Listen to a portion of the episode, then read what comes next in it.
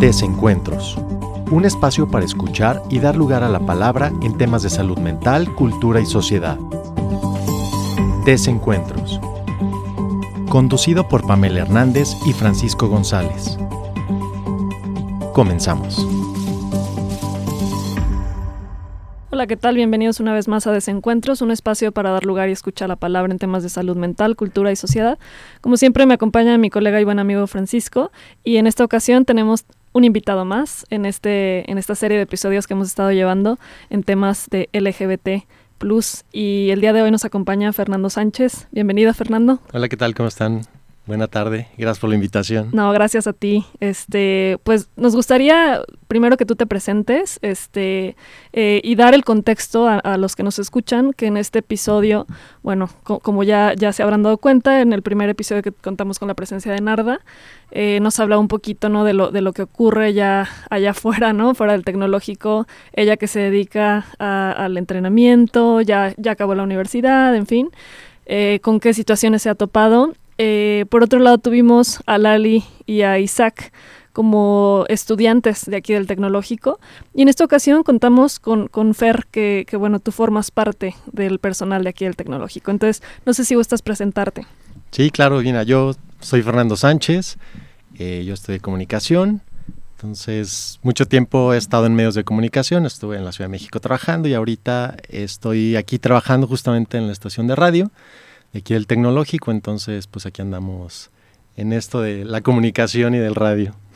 Qué bueno, Fer, eh, un gusto tenerte por acá en esta serie de, episodios, como ya bien comentaba Pamela. Eh, y precisamente debido al tema que nos gustaría abordar un poquito esta incursión, me parece, eh, a lo laboral.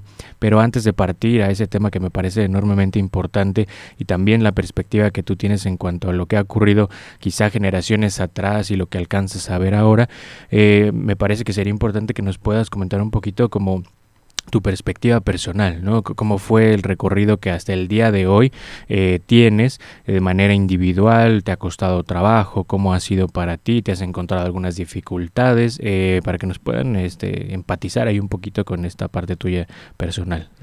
Claro, mira, en mi caso fue un tema complicado. Y yo salí muy tarde, este, yo salí como a los 27 años, este, ahorita para como se ve todo, todos salen muy chavitos y yo creo que en mi generación somos muchos los que salimos muy tarde por cuestiones de sociedad, todas las circunstancias que se tenían. Entonces, pues fue un proceso muy difícil, muy duro, eh, sobre todo pues en cuestión familiar, porque uno siempre tiene como el miedo de qué va a pasar, te van a dejar de hablar, te van a correr de tu casa, qué vas a hacer. Entonces siempre como que se mantenía esa parte guardada hasta que después llega un momento en que dices, no, pues ya esto ya no puede seguir así, yo ya no puedo estar escondiendo, ya no puedo este, ocultarme más. Y pues es cuando yo decido salir. Este, obviamente lo primero que uno hace es pues tratar de ir probando con amigos, como que ir calando a ver con ellos, a ver cómo van reaccionando. Entonces yo eso fue lo que hice empecé con mis amigos más cercanos a decirles, a ver, cómo ver la situación y qué podría pasar. Obviamente pues yo estaba muerto de miedo en ese entonces, porque pues también como que tus amigos son una parte muy importante y que te den la espalda y que te dejen de hablar o algo, pues también es muy fuerte. Afortunadamente en mi caso yo no tuve ningún problema con mis amigos. Hay algunos que les costó un poquito más trabajo, que necesitaron tiempo como para asimilarlo pero en general todo estuvo muy bien con ellos, súper bien. Y aparte, esa parte te da, te da mucha fuerza como para ir agarrando energía como para poder decírselo a, tu familia, ¿no? Ya después de que yo se los dije, tardé más en decírselo a, mis, a mi familia, pero lo tomaron muy bien. O sea, el día que, que yo decidí decírselo porque yo, yo lo estaba aplazando y aplazando y aplazando y aplazando. Y como que yo estaba esperando el momento adecuado, pero uno de mis sobrinos me dijo, es que no hay momento adecuado. O sea, tú tienes que decirlo ya porque el tiempo pasa y el único que se está afectando eres tú. Entonces ponte una fecha y de ahí pues dilo. O sea, lo importante es que tú ya estés más tranquilo y, y ya seas quien quieres ser. Y pues así lo hice, puse una fecha, junté a mi familia y pues se los dije. Entonces, afortunadamente y, creo que soy privilegiado en esa parte, no tuve ningún problema con mi familia, eh, lo aceptaron muy bien. Eh, obviamente a mi papá le costó un poco de trabajo medio asimilarlo, pero fue muy poco tiempo, pero y en sí me aceptaron muchísimo. Y digo privilegiado porque conozco de muchos casos que no ha sido así, ¿no? Eh, que es complicado tanto para sus amigos, su familia. Hay algunos que los corren de su casa. Entonces, creo que es complicada la situación, pero en mi caso fue relativamente sencillo, aunque por dentro para mí era bastante complicado, ¿no? Y, fíjate, me, me, encanta cómo, cómo estuvo este sobrino, que, que parece que marcó ahí un poquito el, la, la, diferencia, ¿no? En que tú pudieras dar el paso a decir, oye, pues sí, ¿no? O sea, y, y, esto que te dice de, pues es que no hay fecha, o sea, bueno, más bien pone una fecha, pero ya, o sea, el tiempo es ya porque, porque se va, ¿no? Este, ¿qué más alcanzas a ubicar que te ayudó para, para poder realmente ser quien eres? Pues yo creo que lo que más, obviamente el alguien principal fue mi sobrino, porque mi sobrino justamente ya había salido del closet, él tenía 10 años menos que yo, eh, él tenía en ese entonces 17, entonces pues él es el que ya veía que me costaba trabajo y que no me decidía, que estaba como indeciso en decirlo o no decirlo. Entonces yo creo que algo importante es acercarse a alguien que esté pasando por lo mismo que tú que haya pasado eso. Eso es como un apoyo muy fuerte, que te ayuda muchísimo a, a como tener el valor y de afrontarlo y de decirlo. Entonces acercarte a, la gente de la comunidad creo que es muy importante. Este, yo también tengo algunos primos que también son parte de la comunidad. Ellos son más grandes que yo, entonces como que no tenía tanto contacto con ellos en ese aspecto hasta que obviamente empiezas a salir y a, decírselo a gente y te empiezas a acercar a ellos. Y ellos también creo que fue una parte muy importante, porque te van orientando, te van contando sus experiencias, te van diciendo a ellos qué les funcionó, cómo decirlo, cómo no, y de ahí tú vas agarrando algunas cosas para poder hacerlo. Entonces, creo que esa es una parte muy importante, acercarte a, a, la gente de la comunidad que tú conozcas, porque a final de cuentas, en la escuela, en tu trabajo, en la familia, este, hay personas de la comunidad, entonces creo que es importante tener ese consejo por parte de ellos. Oye, Fer, y ahorita, bueno, que comentabas esta parte en la cual eh, hubo personas, ¿no? Cercanas que te ahí te impulsaron para poder eh, salir abiertamente y, ser como tú eres y no perder un poco ese miedo, ¿no? Esa dificultad que, que por supuesto es enorme. Pero, eh, ¿Hubo alguna situación en donde tú encontraras alguna información, algún dato, algún medio de difusión, no sé, como ahora pues podemos entrar a redes sociales y encontramos un montón de, personajes, ¿no? Que pueden dar algún, alguna información y a veces desinformación, pero eh, por ahí, ¿no? Cuando tú estabas dándole vueltas a, decirlo, ¿no? ¿Te encontrabas con esto o únicamente fue tal vez estos vínculos cercanos que te ayudaron pues a, a tomar la decisión?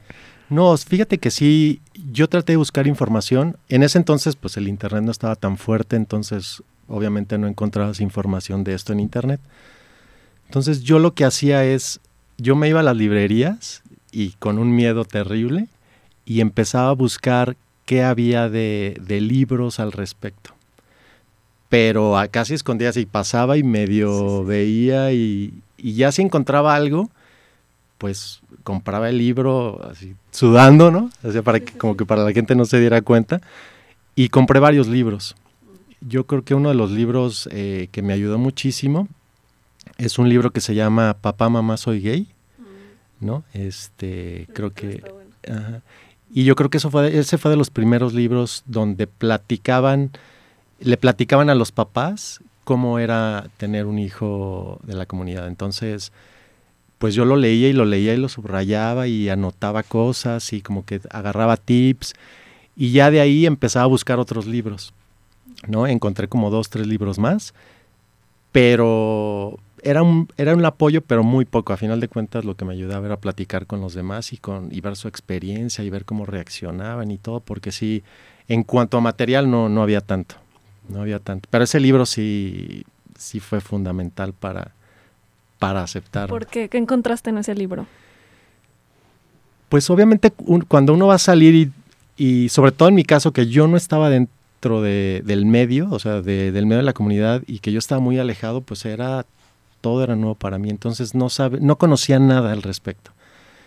Y entonces en ese libro te iban diciendo qué es lo que le pasaba a su hijo, ¿no? En este caso, porque era como la cuestión científica, pero hacia los padres.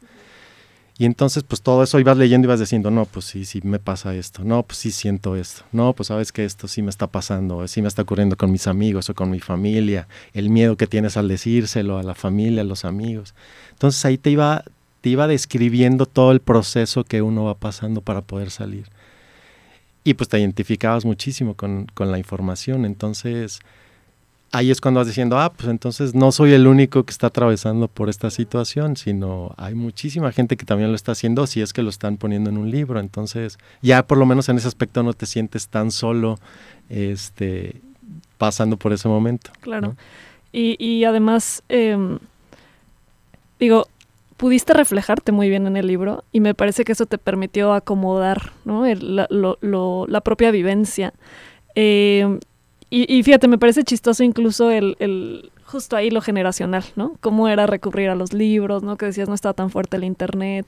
Y, te quiero preguntar, Fer, porque tú eh, justo nos has platicado, ¿no? Que, estuviste un tiempo en, en, la Ciudad de México. Y ¿Tú qué diferencias viste? Porque a mí me parece que sí hay diferencias. O sea, no, sé si, si en este sentido de la comunidad lograste o, te permitió esta vivencia de, estar en, la Ciudad de México descubrir otras cosas en torno a... Sí, claro, es, es que estar en la Ciudad de México es, es completamente diferente. Allá es otro mundo, es está abierto 100%, entonces allá no tienes tanto problema de ser quien eres, ir a algún lugar y algún bar eh, que son propios de la comunidad, entonces allá como que te sientes un poco más libre. Y aparte como no conoces a nadie obviamente, o sea, como la ciudad es tan grande, pues no tienes ese, ese temor que esa diferencia aquí de provincia, que pues sales a algún lado y ya te encontraste a no sé quién en la esquina, en el bar, en el restaurante, pasando. Y ahí es mucho más difícil este, como afrontarlo, ¿no? Y en mi caso, pues obviamente estando en la Ciudad de México y estando fuera, pues eso te ayuda muchísimo más a procesar todo con más detenimiento, con más tranquilidad, este, un poco con más libertad, pero libertad me refiero a pues a poder salir, conocer lugares, conocer gente, saber qué hacen, cómo viven, eh, cómo se divierten, porque al final de cuentas yo estaba aislado completamente de ese tema, entonces sí me ayudó muchísimo. Creo que es un poco más fácil estando afuera que estando aquí en la misma ciudad, este, pero creo que eso es, eso es parte, y parte importante como de tener ese, esa oportunidad. Sé que hay algunos que no la tienen y que están en la ciudad y que no, desgraciadamente no pueden salir, y para ellos es muchísimo más difícil pero creo que por tiempos, creo que ahorita ellos ya lo tienen muchísimo más fácil, como que más asimilado, eh, son más eh, conscientes, muchos salen mucho más rápido, entonces creo que a diferencia de años anteriores, ahorita están mucho mejor, ¿no? Oye, y ahorita que comentabas esta parte de, de, haber estado en otro lugar, de haberte encontrado con esta otra oportunidad, ¿dirías tú que esto eh, ayuda en, el sentido de que libera cierta presión, porque es un momento comentado, bueno, la dificultad de, tomar la decisión y de hablarlo, ¿no? Eh, y de pensar, de buscar en los libros. Eh, pero también te encuentras con amigos que lo entienden, pero habrá otros que tal vez no. Pero en ese sentido, eh, ¿dónde crees tú que empezó ahí a aligerarse un poco la presión, no solo de la sociedad, digo, también incluyendo la familia, por supuesto?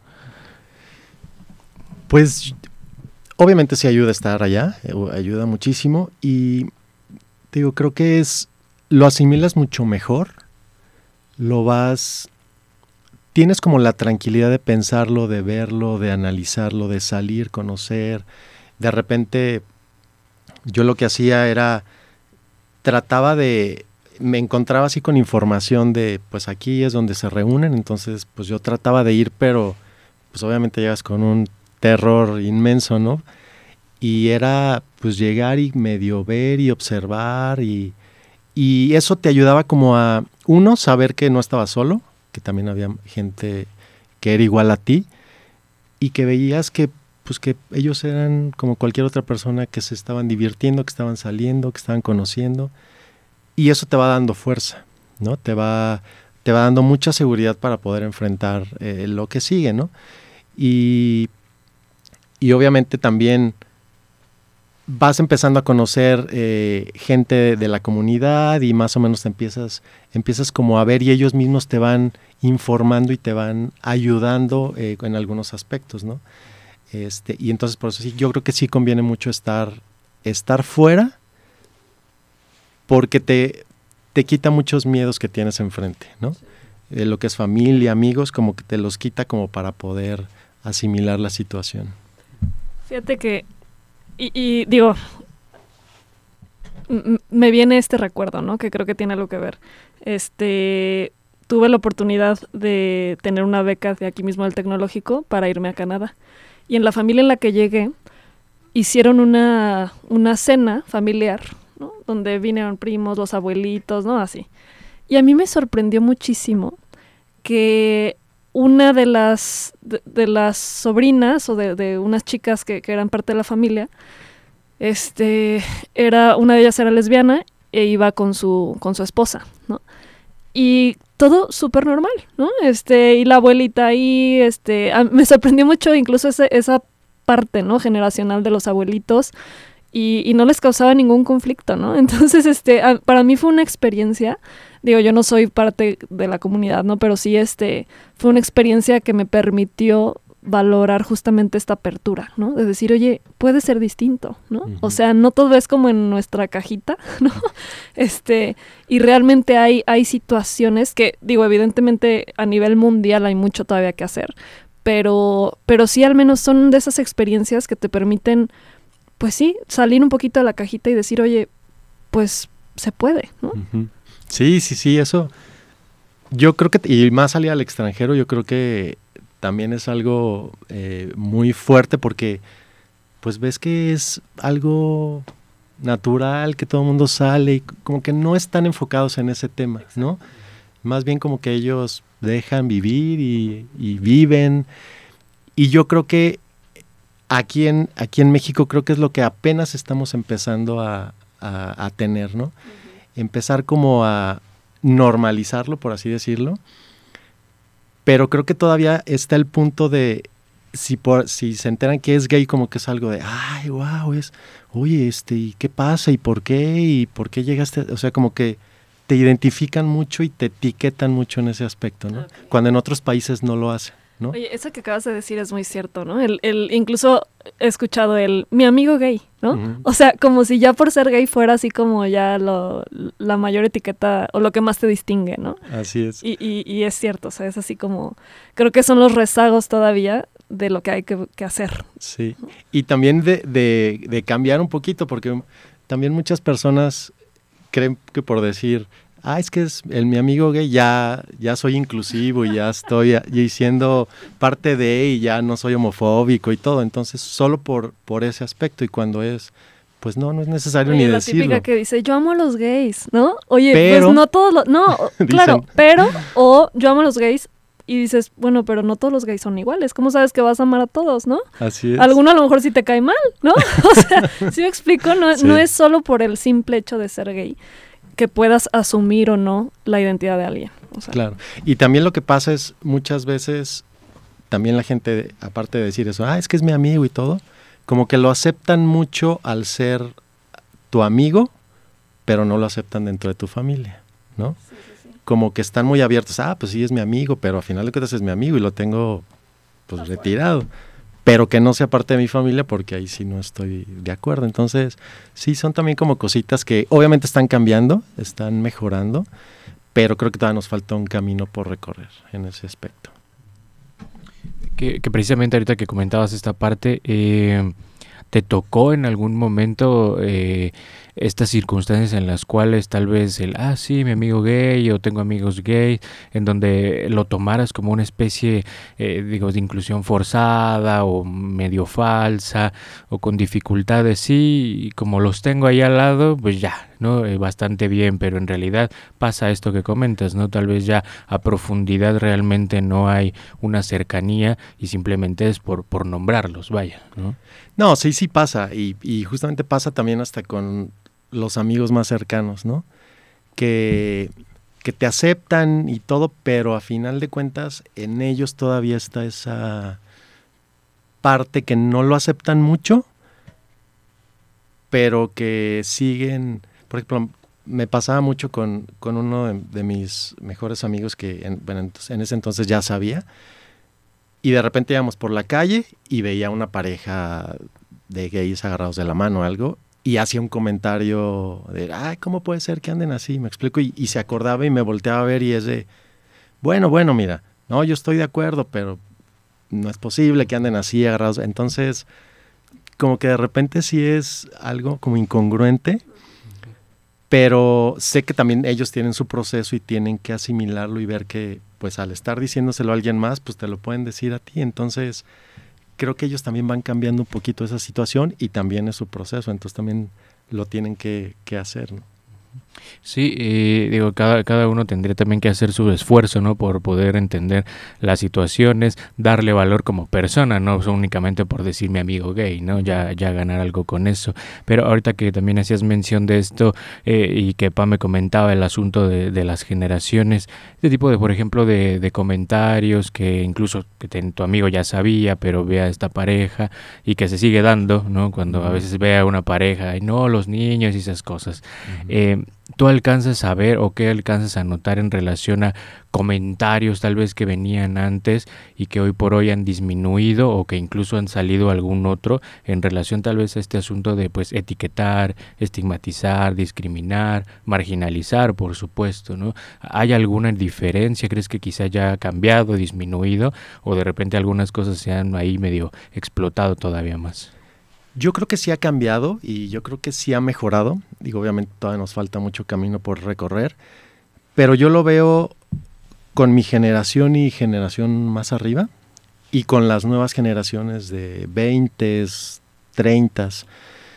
Sí hay un cambio muy fuerte porque nosotros todavía tenemos ese temor de exponernos eh, en la calle, por ejemplo, ¿no? O sea, creo que, y lo he platicado con varios de mi generación, que es, pues tiene, hay unos que tienen sus parejas y todo, y, y salir como agarrados de la mano en la calle, no lo hacen, ¿no? O abrazarse o algo así, no lo hace, o sea, en público no, porque como que traemos ese chip de que en cualquier momento va a haber una agresión por parte de alguien, entonces, y que te va a afectar, entonces creo que por eso no, no se hace mucho esa parte. Y ahorita ves a las nuevas generaciones que ellos ya no tienen ningún problema y salen y se agarran de la mano y van abrazados y los ves caminando y, y ellos ya tienen como su, este, su atuendo de vestir, este, ya sean con prendas femeninas, con prendas masculinas, pero ellos ya, ya no se preocupan por esa parte, ellos ya lo viven más abiertamente. Y yo veo eso y digo, qué padre, o sea, qué padre que ya se pueda ahorita hacer eso.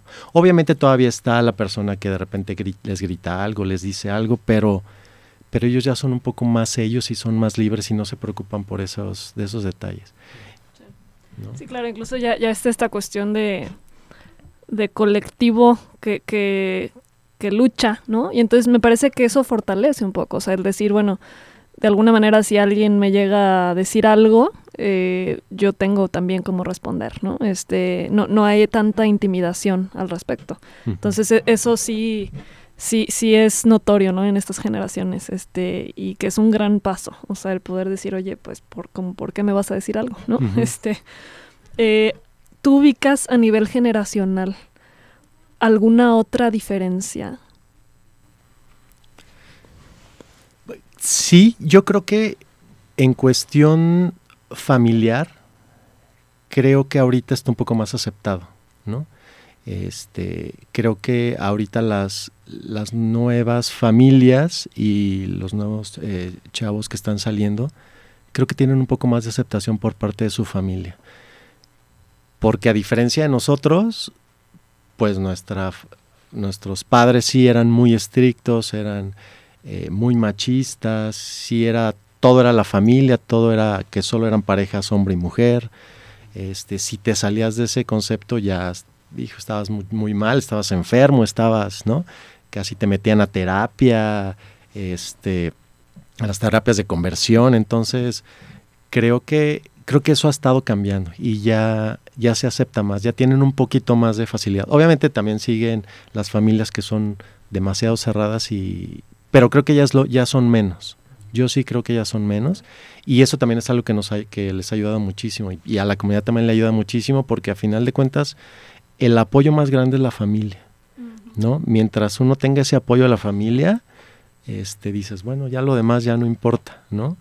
Pero ese es el apoyo principal y creo que eso sí sí está ayudando mucho que también esto es eh, valioso por dos cosas, porque, eh, bueno, te estaba escuchando y me hacía pensar que tenemos todavía un problema en el cual sí hay un esfuerzo por tener eh, esta más apertura, ¿no? Y poder decirlo con una mayor fluidez, ¿no? Decías naturalidad, pero también nos habla del otro problema en donde el de enfrente, el contexto, te vas a encontrar a alguien que diga algo o incluso te agreda, ¿no? Por supuesto, esto no disminuye el asunto de la violencia en relación a este tema, ¿no? Hay, hay un montón de, de, de agresión en ese sentido Em, y que sobre todo siguen existiendo estos casos, me ha tocado escuchar, donde incluso aunque la familia no dé el apoyo, em, creo que es una característica, me parece, de, lo recién, se brincan eso. Como que dicen, bueno, igual y encuentro estas redes, encuentro a la comunidad y aunque tal vez no esté tan apoyado de la familia, puedo dar ese paso y entonces eh, integrarme a otros grupos, integrarme a otros, a otros vínculos. Y eso me hace pensar y, me gustaría saber tu perspectiva en relación, bueno, hemos hablado de la familia, un poco de los amigos, pero también tal vez en el ámbito de educación o incluso en el laboral, ¿no? Si te has encontrado por ahí con dificultades, por un trato que no es igualitario, ¿no? Con comentarios incluso, que tal vez te hayan ahí mermado un poco para tu productividad y tu, tu forma profesional, no sé. Claro, mira, fíjate que también creo que algo que ha cambiado o algo que nosotros de mi generación y para arriba tenemos es que tratamos como de ocultarlo o no decirlo nada más, como que estábamos acostumbrados a eso. Y obviamente en el aspecto laboral, pues uno llega y pues trata de no comentarlo o no decirlo para pues evitar conflictos y mucho menos. A mí afortunadamente no me ha tocado esa parte ni esa discriminación porque algo, eh, como yo me, me he desenvuelto en, el, en los medios de comunicación, pues ahí como que el tema LGBT está muy abierto, ¿no? Entonces, eh, tanto en radio, en televisión, en cine, como que eso es, está mucho más abierto y más aceptado. Entonces, como yo he estado en ese medio, como que no, no ha habido tanto problema. Pero sí he, sabido por amigos y por personas cercanas que en otros ámbitos sí ha sido más complicado, ¿no? Eh, en cuestiones que tienen que ver un poco más con, con cuestiones no tan artísticas, sino más científicas, eh, más de, de agroalimentos, cosas así, que sí es, todavía está muy marcado de que tienen que ser, que ellos son hombres machos, este, que deben de tener cierta apariencia, cierta fortaleza y todo, y entrar en ese medio para trabajar sí es difícil, es muy complicado todavía. Entonces, creo que hay diferentes medios, diferentes eh, cuestiones, pero creo que ya ha estado cambiando esa parte. Y a mí algo que me gusta mucho es que ahora se le está dando más visibilidad, o sea, como que muchas personas ya están saliendo, están saliendo del closet y lo están haciendo público. Y yo creo que eso es algo muy importante porque, por ejemplo, en mi caso, yo cuando iba a salir del closet no tenía una persona a quien decir, ah, mira, sí se puede, yo puedo ser eso y ser de la comunidad o, ser gay. No tengo, no hay, yo no tenía esa parte. Sí, me parece que, las únicas referencias de pronto eran desde la comedia, ¿no? y como muy estereotipado, este, muy, muy desde el manierismo, ¿no? De, Exacto. Y, y, que se volvía un, un, chiste, ¿no? Y entonces la gente reforzaba justamente el estereotipo de que eso era ser gay, ¿no? Así es. Y eso también nos afectaba mucho porque decías, pues es que si yo soy gay, entonces voy a, voy a, llegar a eso, a hacer eso, a hacer esos personajes que hacían en la comedia y, pues no es cierto, o sea, no. Y ahorita que de todas las áreas están saliendo y están comentando que son parte de la comunidad, entonces las nuevas generaciones se pueden identificar y decir, pues mira, yo puedo ser gay, puedo ser empresario, puedo ser artista, puedo ser, no sé, eh, diputado, puedo ser lo que quiera porque sé que hay muchas áreas en donde hay gente de la comunidad y que son exitosos, ¿no? Y esa visibilidad ayuda muchísimo. Que, en realidad viene un problema que me parece que es eh, otra vez este asunto de agregarle la, etiqueta, ¿no?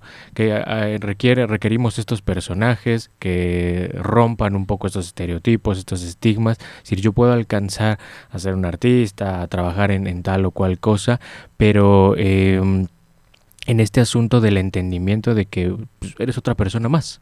¿No? O sea, independientemente de gay, lesbiana, trans, lo que sea, eh, eso como que el, agregado a veces, no sé, me parece o me da la impresión de que perjudica un poco, porque en realidad se pierde este asunto de, pues seguimos siendo seres humanos, seguimos siendo personas, tendríamos que contar con las mismas oportunidades, no con más dificultades o con obstáculos, en donde no podamos ahí eh, desempeñarnos eh, en ese sentido. Y entonces me parece que a veces se pierde mucho esa idea porque la gente no entiende que seguimos siendo personas y tiene que haber este agregado donde tú eres diferente a mí. ¿No? Hay alguna cosa que me diferencia o incluso te hace menos que a mí. Y entonces hay que hacer eh, eh, esa, esa, etiqueta, ese estereotipo, ese estigma y, sobre todo se perpetúa la, la, discriminación en, en, ese sentido, ¿no? Y entonces van desapareciendo, me parece, como pues tal cual sujetos, ¿no? Se les va reconociendo menos, aunque la intención y que por supuesto con este avance eh, es que se siga reconociendo más, ¿no? y, y, de ahí preguntarte... Eh, si recién o de hace un tiempo acá, no sé, te has encontrado con más espacios en los cuales puedas integrarte o incluso invitar a personas que tal vez no, no están tan metidos en el tema, que puedan encontrar información, eh, no sé, en los trabajos que has tenido, en los lugares en los que has estado, con las personas que has conocido, te has encontrado con espacios de, de mayor difusión, incluso tal vez en la, en la participación, tal vez hay poca gente o mucha, no lo sé. Pues mira, algo que me, que me ha tocado, bueno, ahorita estoy estudiando una maestría y justamente mi proyecto tiene que ver con el tema LGBT. Y yo me estoy enfocando mucho en Celaya, ¿no? Y al estar buscando información y cuestiones de aquí y del Estado, no hay nada. O sea, no hay... Hay muy pocas organizaciones. Aquí en Celaya hay una que yo tenga conocimiento, que que es la comunidad eh, LGBT.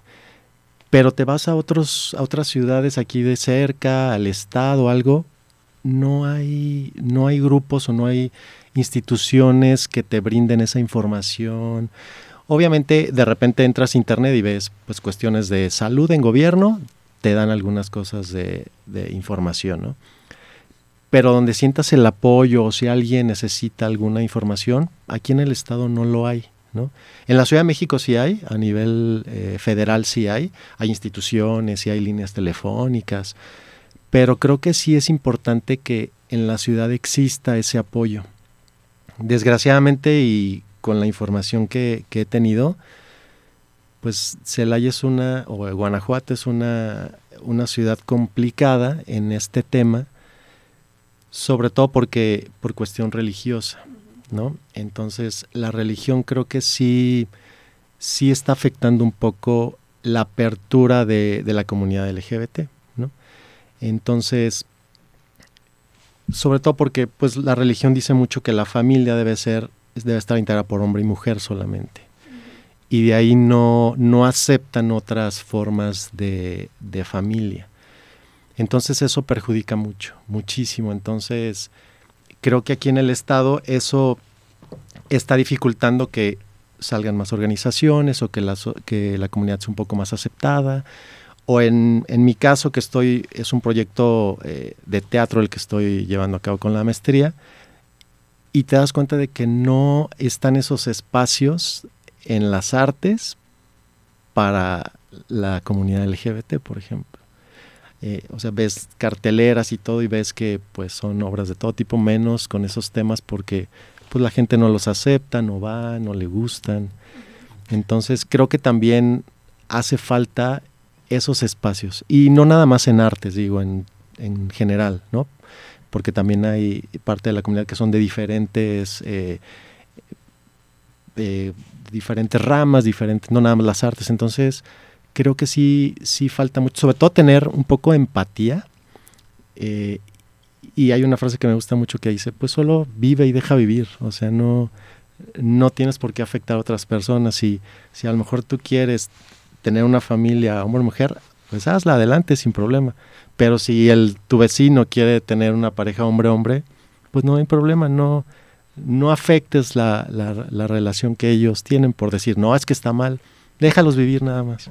¿no? Y cuánto daño nos ha hecho justamente esa noción de familia, ¿no? Este pensaba, digo, yo que soy terapeuta familiar, pensaba también en eh, un caso por ahí que tuvimos, eh, donde era una madre con tres niños y el papá los había abandonado, ¿no? Este, la, la típica historia de México, ¿no? este, y entonces esta mamá decía, es que yo quería que fuéramos una familia, ¿no? Y, repetía mucho esta parte de, de, bueno, es que este dolor, ¿no? De, de, no le pude dar una familia a mis hijos, ¿no? Y entonces por ahí le, le comentaba, bueno, ¿por qué han dejado de ser una familia, ¿no? Si esto sigue siendo una familia, ¿no? Entonces, es, es impresionante, porque digo, e, es esta noción de familia tradicional nos afecta de muchas maneras, ¿no? No solamente desde la comunidad LGBT, sino aquella madre soltera, aquel padre soltero, aquellos abuelitos que cuidan a los niños, ¿no? Que siguen siendo una familia, ¿no? Entonces, familia es, es aquella gente con la que compartes tu día a día y con la que te proteges, te cuidas, ¿no? Va más allá de, de lo tradicional. Entonces, solo quería agregar, ¿no? Este, de, de justo, me dejas pensando en, el daño que nos ha hecho esa noción de familia. Sí, claro, y como dices, no, no solo afecta a la comunidad, sino también a muchísimas familias diferentes que también desgraciadamente no se sienten como familias porque la sociedad no los acepta como familias como tal. Entonces, pues eso también deberíamos de cambiarlo un poco y decir, bueno, sé una familia como tú quieras formar tu familia, nada más no interfieras con esa otra familia, ¿no? Este, y por ejemplo, algo, trato de no meterme en cuestiones muy, muy religiosas, pero creo que sí es importante, hay, hubo un comentario, una, una nota que sacó el obispo de aquí de Celaya, que me impactó mucho y, y ahí fue cuando dije, bueno, creo que la religión no está de acuerdo con la comunidad, que dijo, un homosexual puede ser parte de una familia, pero no puede formar una. Y, ahí, con ese solo comentario dices, obviamente no están relegando a, a, toda la comunidad y no dejan que sean felices o que tengan su propia familia, ¿no? Porque él, se refería a que, pues bueno, si es un hijo, órale, puede ser parte de él y que lo apoyen y que lo ayuden, pero si ya quiere formar una familia, no puede y no es parte de. Entonces, creo que es importante cambiar esto, o sea, cambiar ese tipo de conceptos, porque a final de cuentas esto va a traer más violencia porque pues obviamente unos van a estar de acuerdo, otros no, y ahí empieza todo. Entonces, como decía, yo creo que lo importante es vivir y dejar vivir al, al de al lado. ¿no? Que esto me recordaba a, no sé si han visto una serie que se llama Sex Education. ¿no?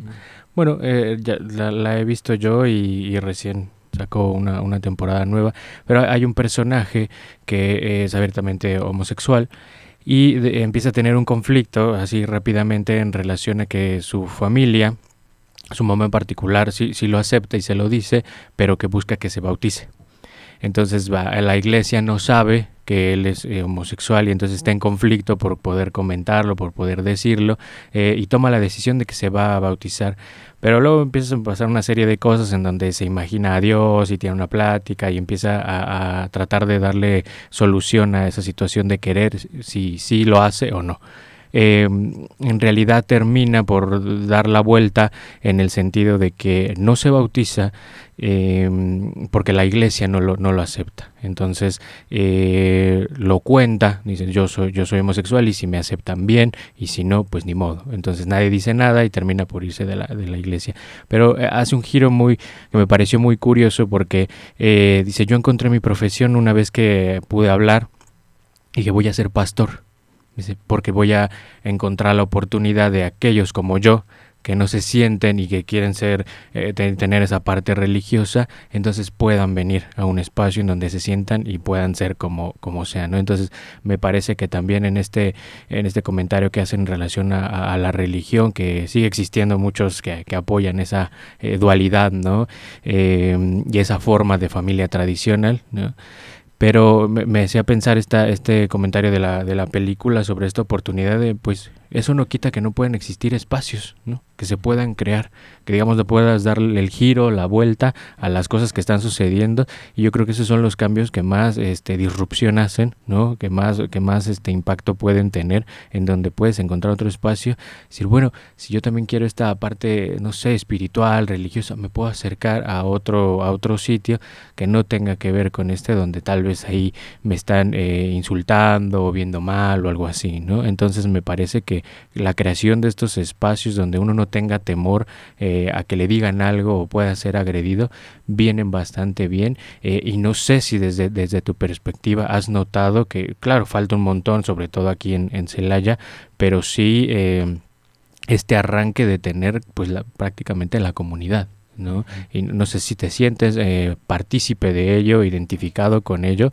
e involucrado en los movimientos un poco más activistas en ese sentido. Pues yo como tal no, no he sido tan activista de la comunidad. Trato de estar como enterado de lo que ocurre y de todas las situaciones que hay, pero no he sido tan, tan activista. En algunos momentos sí me gustaría, pero creo que sí hay que tener como vocación para ser activista, como cuando eres político, como cuando, ¿no? Para poder adentrarte y hacerlo y creo que yo no tengo esa vocación para hacerlo, a lo mejor yo podría apoyar, pero, pero creo que también sí hace falta aquí en la ciudad ser como más comunidad como la cuestión LGBT, que, porque sí también hay un poco de separación, uno de generaciones, y como de grupos, ¿no? También está como un poquito separados, ¿no? Entonces creo que también sí, sí es necesario como hacer comunidad y estar sobre todo juntarse como para hacer acciones, para hacer, oye, ¿sabes que está el grupo de baile que se va a juntar y es LGBT, vamos a hacerlo? O está los que hacen teatro o los que se van a juntar a, jugar ajedrez, ¿no? Pero que haya esas actividades como para que la, gente que se encuentre indecisa o que no sepa cómo es, que se pueda acercar y que pueda también haber una, una ayuda de esa, de esa, por esa parte, ¿no? Y es lo que hacen mucho en, en, otras partes de la República, o por ejemplo en la Ciudad de México, ahí es donde más se puede notar, que hay grupos LGBT de muchísimas cosas, ¿no? Tanto de, de terapias, terapias psicológicas, como en cuestiones de salud, como en cuestiones de arte, en cuestiones de cocina, en cuestión, ¿no? Como que hay grupos de todo. Y eso ayuda mucho porque uno, siendo parte de la comunidad y sintiéndose solo y, y sin no tener qué hacer o cómo acercarte, y tan solo para conocer gente, ¿no? Que sea parte de tu comunidad es muy complicado. Entonces aquí creo que también está la dificultad de esa parte y sí hace falta un poquito más juntarse. Eh, sí, eh, si me permitía Pame y eh, Fer preguntar, eh, porque me quedé pensando y me, y me generó bastante interés este como que, tu proyecto, ¿no? Sobre este asunto de, de, arte, si mal no entendí, ¿no? No sé cuál era la idea, digo, me, me, quedé intrigado en eso, si nos pudieras platicar un poquitito, ¿no? ¿Por dónde va? ¿De dónde surgió? ¿O hacia dónde o qué? Mira, surge porque, bueno, a mí me encanta el teatro, yo soy amante del teatro y de hecho aquí en Celaya hago teatro y todo. Y desde hace muchos años yo tenía la inquietud de, de, hacer una, de escribir una obra de teatro. Y lo había dejado, lo había dejado, no podía por cuestiones de trabajo, lo que, lo que sea. Cuando llega la pandemia, que nos obliga a estar encerrados, y yo en ese entonces, la, donde estaba trabajando, cierran esa oficina y la empresa termina, entonces yo me quedo sin trabajo. Dije, pues ahorita es momento de poder hacer esa obra de teatro. Entonces me puse a escribir, empecé a buscar en internet cursos de cómo hacerle porque no tenía ni idea. Entonces empecé a buscar cómo hacerlo, tomé varios cursos en línea y escribí mi obra de teatro. Y la obra de teatro es justamente acerca de la salida del closet de un chavo. Pero yo lo que traté de hacerlo es como identificar las cosas que hace la gente heterosexual que no se da cuenta que dañan en sus comentarios a, alguien de la comunidad y como que agarrar esas, esas partes y ponerlas en una obra de teatro, ¿no? Como para que tanto alguna persona heterosexual que vaya a la obra identifique de, ah, es que eso que estoy diciendo está incorrecto, eh, está, ¿no? Y que afecta, a final de cuentas nos afecta. Y entonces armé la obra, empecé a hacer, eh, con el grupo de teatro del que estoy, empezamos a, yo empecé a hacer lecturas y todo como para ir ajustando detalles. Y luego surge la idea de entrar a la maestría. Este, encuentro esta maestría, entro y nos piden un proyecto que tenía que ser un proyecto de intervención. Y pues yo tenía mi obra de teatro. Dije, qué mejor hacerlo en Celaya. Y aquí también el proyecto como que se vuelve un poquito más integral y la idea es fomentar estos espacios eh, para la gente LGBT en la ciudad y más aparte del teatro.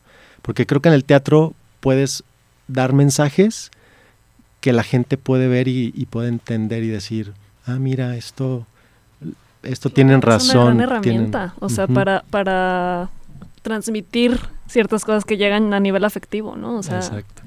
Sí, y, obviamente eso es, eso es lo que pretendo hacer, como empezar a fomentar esos temas LGBT y que la gente empiece a asimilarlos, a, analizarlos y decir, bueno, no, no hay problema, no pasa nada, ¿no? Entonces más o menos ese es el proyecto que estoy elaborando. Está, Está muy padre, Fer. Ojalá que nos puedas invitar. Sí, claro. Estarán este invitados cuando lo presente, que tiene que ser el año que entra, porque el año que entra me tengo que titular. Ok, ok. Hoy estaremos gustosos. Este, no, está muy padre tu proyecto, de verdad. Eh, y sí, justo me parece que, que son estas aperturas, ¿no? Este, que permiten eh, llegar justo desde lo emotivo. A mí me parece que las artes, justo, digo, no, no soy ninguna experta en arte, ¿no? Pero sí soy consumidora de pronto de, libros, este, de películas. Y definitivamente este, es, es la mejor forma de llegar sin, sin palabras, sin la teoría, ¿no? Este, y, y, simplemente algo ahí, algo ahí encaja, ¿no? Este, a nivel emotivo. Este, quisiera preguntarte, Fer, tú como personal aquí del tecnológico, este, ¿cómo te has sentido? Eh, digo, estamos aquí en una universidad, eh, realmente nos costó trabajo, ¿no? Encontrar eh, gente que, estuviera aquí este, trabajando, que pudiera acompañarnos. tú muy amablemente accediste, este, pero tú cómo te has sentido aquí dentro del tecnológico? Muy bien, ¿eh? la verdad, muy bien. Yo creo que algo que tiene el tecnológico es que tiene la apertura, ¿no? Y, siento que, por ejemplo, en cuestiones eh, de temas LGBT, creo que aceptan mucho esta situación, ¿no? Eh, obviamente sé que faltan, falta mucho, pero creo que por lo menos están tomando esta situación y están haciendo algo por, ¿no? este, está desde que aceptan a sus estudiantes, está la, la opción, los apoyan, Sé que en cuestiones de maestros hay algunas cuestiones este, que se deben de mejorar, pero creo que eh, sí se está haciendo algo por, ¿no? Eh, por ejemplo, tienen la campaña de inclusión, entonces dentro de esa parte está, está la comunidad LGBT, tanto también las personas con discapacidad y todo. Entonces, eso creo que es un buen comienzo. Creo que es un buen comienzo. Este, y creo que eso también ayuda mucho a que los estudiantes se sientan más parte de y se integren más a, a la institución, ¿no? Y eh, ahora que comentabas esta parte, eh, que por supuesto, gracias por compartirlo del, del proyecto, yo me, me, me, quedé ahí intrigado con esa idea, eh, pero derivado de ello, que me pareció una perspectiva muy buena lo que comentabas sobre eh, quizá descentralizar un poco el tema en cuanto a, a, a, la comunidad y brincar a este otro lado de qué hace el otro y qué dice. ¿no? Y de ahí, y junto con lo que ahora decías de cómo te has sentido, cómo ha, es, ha sido para ti estar en este ámbito actual de, de tu trabajo, eh, para ti, ¿cuáles serían lo voy a poner de esta manera, ¿cuáles serían como las claves que, que alcanzarías a ver o compartir sobre esta forma de poder incluir al otro? De, de, de, fomentar esta inclusión, porque incluso uno podría decir esto de, bueno, tengo amigos gays, o me pongo la banderita, o por ahí hago algún póster o algo en alusión a, a, la comunidad, pero para ti, ¿cuáles serían como esas claves que podríamos tener para entender al otro eh, y poder también fomentar esta inclusión? Yo creo que la ayuda principal es a la oportunidad que tú tengas o a tu trinchera. Por ejemplo, si tú tienes, si tú conoces a una persona que esté, que sea de la comunidad y de repente necesite apoyo de cualquier tipo, pues se lo puedes brindar. O que necesite platicar, o que necesite que la recomiendes en algún lado. Yo creo que cualquier persona puede apoyar desde su trinchera y puede hacer cualquier cosa para apoyar a, esa, a la comunidad. Y yo creo que siendo empáticos, yo creo que la empatía es algo que ayudaría mucho en cualquier tema social, ¿no? Ponerte en el lugar del otro y ver qué está sintiendo si yo digo esto, o qué pasaría si yo le digo esto, o qué pasa si me lo dicen a mí, cómo me sentiría, qué diría. Entonces yo creo que con el ser empático con, el, con los demás es, es muy importante. Y, y yo creo que eso ayuda mucho también en cuestiones personales, porque muchas veces la comunidad como que no encuentra, no sabe bien a quién llegar o con quién confiar en algo así. Entonces es simplemente es como quitarle etiqueta de, ah, pues tú eres heterosexual, yo soy gay, no, algo nos diferencia, sino es, quita esas etiquetas y nada más es, es la persona, la persona que es y ya nada más, acéptala, trata de llevarte bien, ser respetuoso, y, y pues deja vivir, ¿no? Sí, o sea, e, es...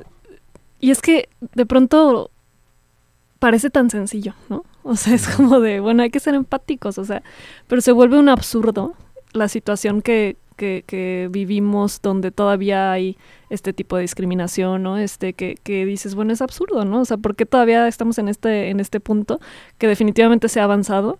Este, pero yo creo que siempre, siempre es bueno recordarnos esta parte, o sea, y sobre todo, también como bien comentabas en la obra, ¿no? De, de estos comentarios que de pronto hace la gente sin darse cuenta. Y es que todos podemos estar en una situación así, ¿no? Uh -huh. De que ni, ni, ni te percatas y ya dijiste un comentario que pudo herir al otro, ¿no? Este, y estamos ya tan atravesados por, por la cultura, por, por lo, los rezagos, ¿no? De lo que ha sido. Y a veces sí realmente podemos cometer alguna imprudencia. Y, y creo que siempre está bueno recordarnos y decir, a ver, voy a estar atento a lo que estoy diciendo, ¿no? Porque yo no sé la historia del que tengo a un lado, eh, sea quien sea, ¿no? Entonces, este, eh, sí, hay, espacios todavía donde tenemos que reflexionar al respecto. Este, yo retomando esta parte ¿no? de, del tecnológico, eh, si bien está la apertura, esta campaña, como bien dices, de inclusión, creo que todavía se pueden hacer muchas cosas, ¿no? Y sobre todo los jóvenes que, que, que bueno, siempre tienen este ímpetu de pues sí, de revolucionar los espacios. Uh -huh. Este, creo que hay, hay mucho todavía por hacer y está el camino puesto. Uh -huh. Este, yo creo que vamos terminando el episodio. Ha sido un, un espacio muy agradable, Fer, eh, escucharte ya desde este lado, ¿no? sí, este, gracias. muchísimas gracias por acompañarnos. No sé si, si quieran comentar algo. Eh, no, pues agradecerte, Fer, que has tenido la oportunidad de estar acá con nosotros y compartir tu experiencia, por supuesto, y la manera en la que percibes las cosas y obviamente la perspectiva, además de, de, este proyecto, que, que, creo que podemos ir cerrando con este asunto de eh, el lenguaje es una de las mejores herramientas para, para la inclusión, ¿no? O nos vamos a la marginalización o a la discriminación, o quizá a la igualdad, a las buenas oportunidades, a, este asunto de eh, reconocernos y quizá hasta de pronto a la felicidad, ¿no? La, el asunto que me parece también mencionabas al inicio y me gustaría con eso ir cerrando es eh, qué vida quiero vivir, ¿no? ¿Cómo podría hacerlo? Tener la oportunidad de hablarlo para darme esa elección para mí, ¿no? En ese sentido, de lo que yo quiero ser, lo que yo quiero llegar a ser y, y, que no me frene nada en ese sentido, ¿no? Entonces, no sé si quieras eh, eh, cerrar con algún otro comentario, Fer, pero bueno, muchísimas gracias por compartirnos tu experiencia. No, muchas gracias, gracias a ustedes por la invitación. Y yo creo que un último comentario sería para si algún radio escucha está pasando por una situación y está indeciso entre salir, no salir, que lo tome con calma, que lo analice, que vea bien su contexto, qué es lo que está pasando, si conviene salir en ese momento, si se tiene que esperar o algo. Porque hay una frase que también me gustaba mucho y que utilizan mucho es, todo mejora, todo va a estar bien. A lo mejor ahorita no lo estás viendo así, pero ya que tengas la oportunidad de salir y, de ser quien tú eres, todo mejora, todo va a cambiar y vas a estar bien. Así que no se desesperen, este, traten de conseguir y juntarse con gente que los quiere y, y que van a estar bien. Entonces, muchas gracias por la invitación. Gracias a ti, Fer. Nos vemos el próximo episodio. Desencuentros. Un espacio para escuchar y dar lugar a la palabra en temas de salud mental, cultura y sociedad. Desencuentros. Escúchanos en nuestra próxima emisión a través del 89.9 de FM, Radio Tecnológico de Celaya, el sonido educativo y cultural de la radio.